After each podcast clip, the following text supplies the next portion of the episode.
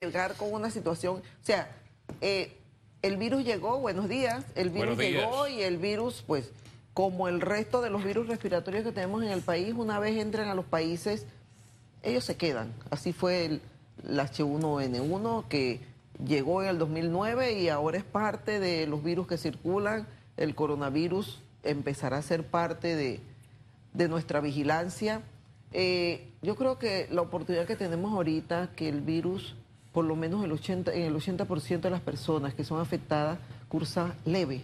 O sea, cursa de una manera leve. Cuidado, en muchos pasará desapercibido y nunca vas a sospechar que, tuviste? lo tuviste. Porque nada más sientas un malestar y te diga, me siento como si estuviera gripado, pero hasta ahí. Y esa sensación no te lleva a ti a buscar ayuda y no va a llevar a nadie a buscar atención. Usted sabe que allí le voy a, a, contar algo. A mi hijo a los dos años le dio mononoclosis.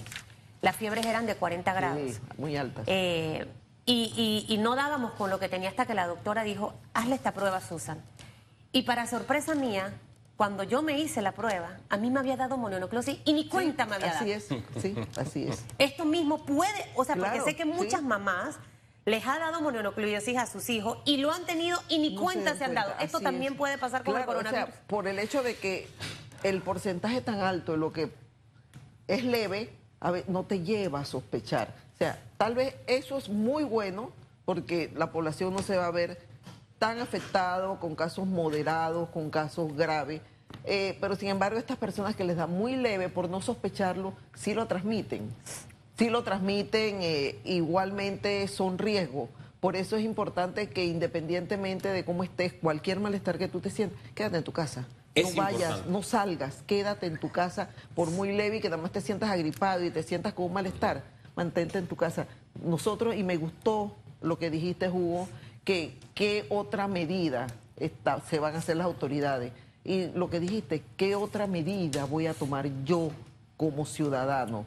Que es importante también y que son las más importantes porque eh, salud está haciendo todo lo que le toca, pero necesitamos una población que haga lo que le corresponde y cumpla con los llamados que se están haciendo. Ese es el detalle, cumplir con los llamados que se están haciendo. Ayer le decía que nosotros en casa tuvimos nuestra reunión con los hijos, sí, lo tuvimos en la mañana, lo tuvimos en la tarde, hoy en la mañana de nuevo. ¿Por qué? Porque hay que insistirles de la limpieza, de la higiene, etcétera. En la casa siempre la hay, pero hay que extremarlas en este momento. A eso nos referimos de lo que tiene y puede hacer cada uno. Ahora bien, en las redes sociales principalmente hay una corriente de es que nos quieren ocultar, es que nos quieren engañar, es que, etcétera, ¿no? Cuando usted nos dice con toda la calma que lo está haciendo y ya curtida en otras crisis de, de este tipo, usted lo dice con mucha calma, y eso me gusta, porque de eso se trata, transmitir calma. Usted nos dice, no, lo que pasa es que la mayoría son leves. A mí me gusta ponerlo en términos redondos. Ocho de cada diez. Si usted reúne diez personas, ocho, existe la posibilidad de que tengan síntomas leves. Muchos de ellos ni siquiera se van a dar cuenta. Pero ¿qué pasa con los otros dos? Y a lo que hay que prestar la atención, doctor. Sí, definitivamente que el 20% va a necesitar algún tipo de atención en un hospital. Y de ese 20%, un 5% va a requerir atención en unidad de cuidados intensivos. Y de repente ese 5% es el que de una u otra manera preocupa más que, o sea, los, que van a cursar leve, bueno, van a cursar leve, se van a atender en su casa. El 20% otro es el que las instalaciones de salud y los hospitales tienen que de una u otra manera tener una capacidad de respuesta para de una u otra forma, desde el momento que son admitidos en un hospital, el manejo que lleven, la vigilancia que lleven, reduzca lo más posible que ellos se compliquen, aunque independientemente del manejo que tú le des, hay un porcentaje de pacientes que su evolución es hacia continuar grave. Y si tiene factores de riesgo, que ya los hemos señalado, que la edad y comorbilidades, enfermedades crónicas, lógicamente que ese grupo es el que más cuidado y más atención le tenemos que poner. E-, este tema, el hospitalario, quiero que profundicemos en eso y la disposición que hay, pero antes permítame tratar de esquematizárselo a algunos para que todavía tengan mucho más calma en el manejo correcto de la información. 5% equivale a que usted pone a 20 personas. Una de esas 20 personas entra en esta situación que dice la doctora, 5%, ya que llega un, un momento extremo, porque decían, ah, pero es que lo que pasa no los mandan al hospital, los mandan a la casa y crean todo esto que, No, no, no. por ejemplo, se dio en el área de pan de azúcar ayer. Si yo me entero que a mi vecino le dijeron, váyase para su casa, quédese en su casa, ¿yo tengo que salir a protestar o cuál debe ser mi actitud? ¿Qué representa ese vecino para mí? no ir a la casa del vecino. O sea, eh, es que hay que insistirle a la población que este virus no está suspendido en el aire, que las corrientes de aire no lo van a llevar de tu casa a mi casa, que este virus va a caer, va a contaminar superficie, que no viaja más de un metro.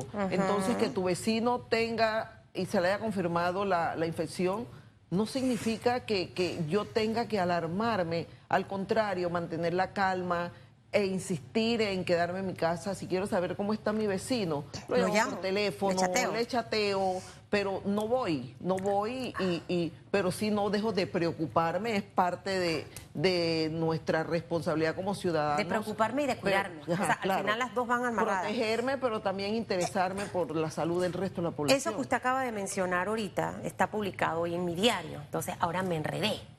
Porque hoy en mi diario dice, el coronavirus puede vivir en el aire, escuche, No. No. durante varias, o lo está diciendo un diario, ojo, ¿me está entendiendo? sí. Y en algunas superficies hasta por tres días. O sea, cuando yo leo esto, y por eso es que insisto en que, eh, doctora, y lleve el mensaje, no sé si usted está en la, en la mesa, en la cuestión, ahora váyase Sí. para la conferencia, usted llega y le dice, ministra Susan, me manda esta recomendación. Para que todo el mundo esté alineado, usted se imagina que el ministerio bombardee los medios con comunicación estratégica para la población. O sea, mi diario tiene hoy esto en su, en su periódico. Estoy diciéndole un titular que está dentro de un tabloide de alta circulación y con una plataforma en redes sociales altísima. Entonces, si yo veo esto y luego yo escucho a la doctora, ¿quién tiene la razón? ¿A quién le creo? Ahí es donde la población se Claro. confunde y empieza esa desinformación, que creo que es importantísimo Nosotros- insistir en las campañas que nos Sí. dijo el viceministro el lunes que ya venían y todavía no las he. Nosotros trabajamos con evidencia científica. Nuestro referente es el comportamiento que ha tenido y lo que ha sucedido en el pr- primer país que se vio afectado y que fue el epicentro, que fue China. O sea, ha- hay investigadores que de una u otra manera, mientras nosotros estamos en lo que es la atención de pacientes, estamos en lo que es la transmisión de mensajes, de información a la población, hay otros que siguen en lo que es la investigación. Eh, No se ha demostrado hasta el momento, por eso es cada vez que hablamos, o por lo menos personalmente lo hago, yo digo hasta el momento, es un virus nuevo Claro. y hasta el momento... Pero no dura tres días en esta mesa, por ejemplo, si no se limpia. eh, tenemos tal vez la particularidad de que eh, es cierto, no le gusta el calor, pero no gustarle el calor no significa que no podía entrar, Claro. sino que de una u otra manera, al estar en superficies, él no va a sobrevivir mucho tiempo. Ni tampoco está en el aire porque No, mi no vecino queda del- en pan de azúcar. no, no queda Es importante esa información repetirla y una y otra vez. El- Alguien me dice, Susan, el aire acondicionado le da sí, vida al virus. Fíjate Entonces yo no digo, se- no nos quiten el aire en No, él no se mantiene eh, suspendido en el aire. El peso del virus. Ni el frío lo que- alimenta tampoco. Hace que caiga, que contamine superficie. Por eso insistimos en la limpieza de superficie. Él no se va a introducir por los sistemas de aire acondicionado, no se se necesitan sistemas especiales de ventilación. Es gotas y es contacto. Al toser o estornudar, que queda, pues si estamos a menos de un metro, el riesgo Como de que yo. si es- la persona no utilizó la etiqueta de, de tos, la higiene respiratoria, el riesgo que tenga. Y si lo hizo así y contaminó y yo agarro y me llevo los dedos a la boca, a la nariz o a los ojos, entonces ahí está el riesgo, pero no que va a quedar suspendido en el aire y que ustedes van a pasar por ahí Respiré él y me va enfermé. a llegar, él va a estar llegando. No. Es un virus gordito. Se sí, cae. que se cae Sí, por el se cae, peso. pues, se cae por su peso. Mira, muy bueno eso que dijiste, es un virus gordito que se cae, sí, excelente. Es, es- es para transmitir las ideas de una forma sencilla, porque le Agárrese insisto- esa idea, ¿ve? Sí, Sí, llévesela. un virus son- gordito. Mire, ahí lo que decía Susan hace unos minutos, las campañas que estamos esperando todavía de orientación se llevan a cabo de una forma sencilla, se elaboran con mensajes sencillos para precisamente que la gente se alinee y pierda el temor. ¿Por qué? Claro. Porque los que propagan la mentira lo están haciendo también de una forma sencilla. Yo sé que el lenguaje técnico, por ejemplo, escuchar a un Science Joren dando cifras, diciendo, hablando de la progresión y todo lo demás, todo eso da tranquilidad. Pero para campañas masivas, que es la que estamos esperando, ¿verdad? Que inunde todos los medios y todas las redes, tiene que hablar en esos términos. En esos para lenguajes. Que, para que cale a todo el mundo. Sí, el lenguaje tiene que ser sencillo y que la, las personas logren comprenderlo, porque si no, eh, seguimos teniendo una población confundida, eh, no, no saber realmente y no actuar no porque no quiera, sino porque de repente el mensaje que le transmitimos no fue comprendido y no lo hicimos como debía ser. Mire, precisamente ayer me gustó la conferencia de prensa.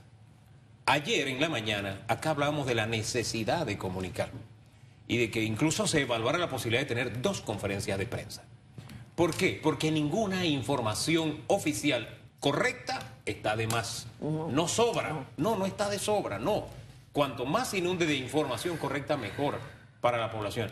Y ayer se decidió, por ejemplo, que habrá un comunicado al mediodía. Nosotros vamos a más allá. No hay que esperar al mediodía. Hay que informar a cada minuto. Porque los que desinforman lo están haciendo a cada minuto. Y para eso se necesita. Hay que competir con ellos entonces. No, no hay que competir, hay que ganarles y apostar. Por eso, a la mentira se le por delante de ellos. Exacto. Y no hay que dar pie a que evolucione. Por ejemplo, hay una campañita por ahí de dónde está Nito. ¿Por qué? Porque el presidente hace días no aparece, apareció solamente una foto, se dijo que hay un caso en presidencia que si uno positivo dos fueron negativos, entonces comienzan a elucubrar y a sembrar mentiras. Yo hablé con el vicepresidente hace unos minutos y me dijo, no, está bien. Es más, él va a estar al frente de un consejo de gabinete mañana a las 10 de la mañana. Y se evalúa la posibilidad que el informe lo dé el propio presidente en vez de que lo dé yo, me dice el vicepresidente, como se acostumbra a hacer. Sin embargo, mi, mi consejo, mi sugerencia, es no esperar 24 horas para que vean que él está bien. Porque eso abunda y pone nervioso a algunos. Dice, mira, se enfermó, es que no toma medidas, ni en la presidencia. No, salga, de un mensaje, háblele al país. Lo hace Trump, lo hace, lo hace Bukele, lo hace en Francia, lo hacen en todos lados, ¿ve? Entonces, creo que eso ayudaría, y es el mensaje que le dejamos y sugerencia por favor que no se espere de que, ah, no, 24 horas después o 12 horas después yo voy a aclarar. No, la desinformación se arranca de raíz, el mal se arranca de raíz.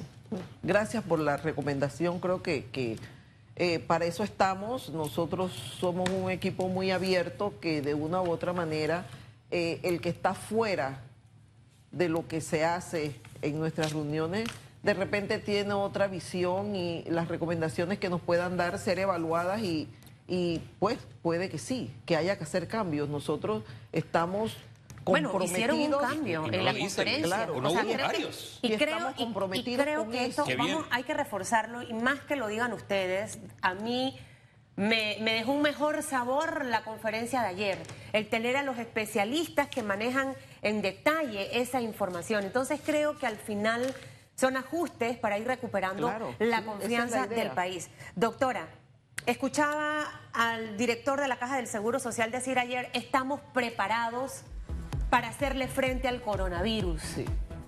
Mi hermana, la otra semana, tiene cesárea programada en la Caja del Seguro Social. De hecho, le escribí a María Rivera porque le digo, estamos preocupados, ¿qué va a pasar? De, de, hecho, me mandó una carita, pero no, no seguimos conversando.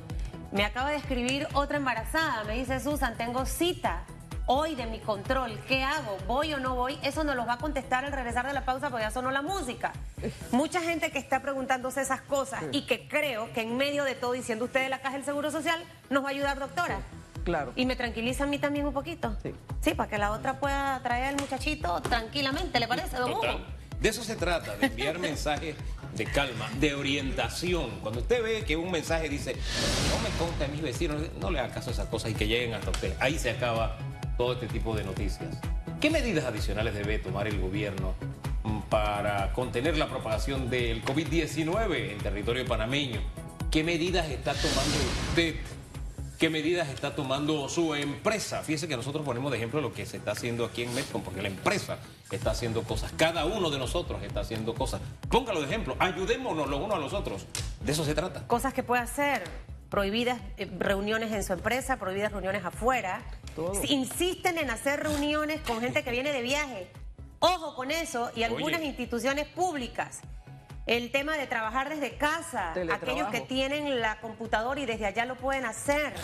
Adelantar vacaciones al personal, tener las gel dis- bueno, Disponible disponibles a los sitios. colaboradores.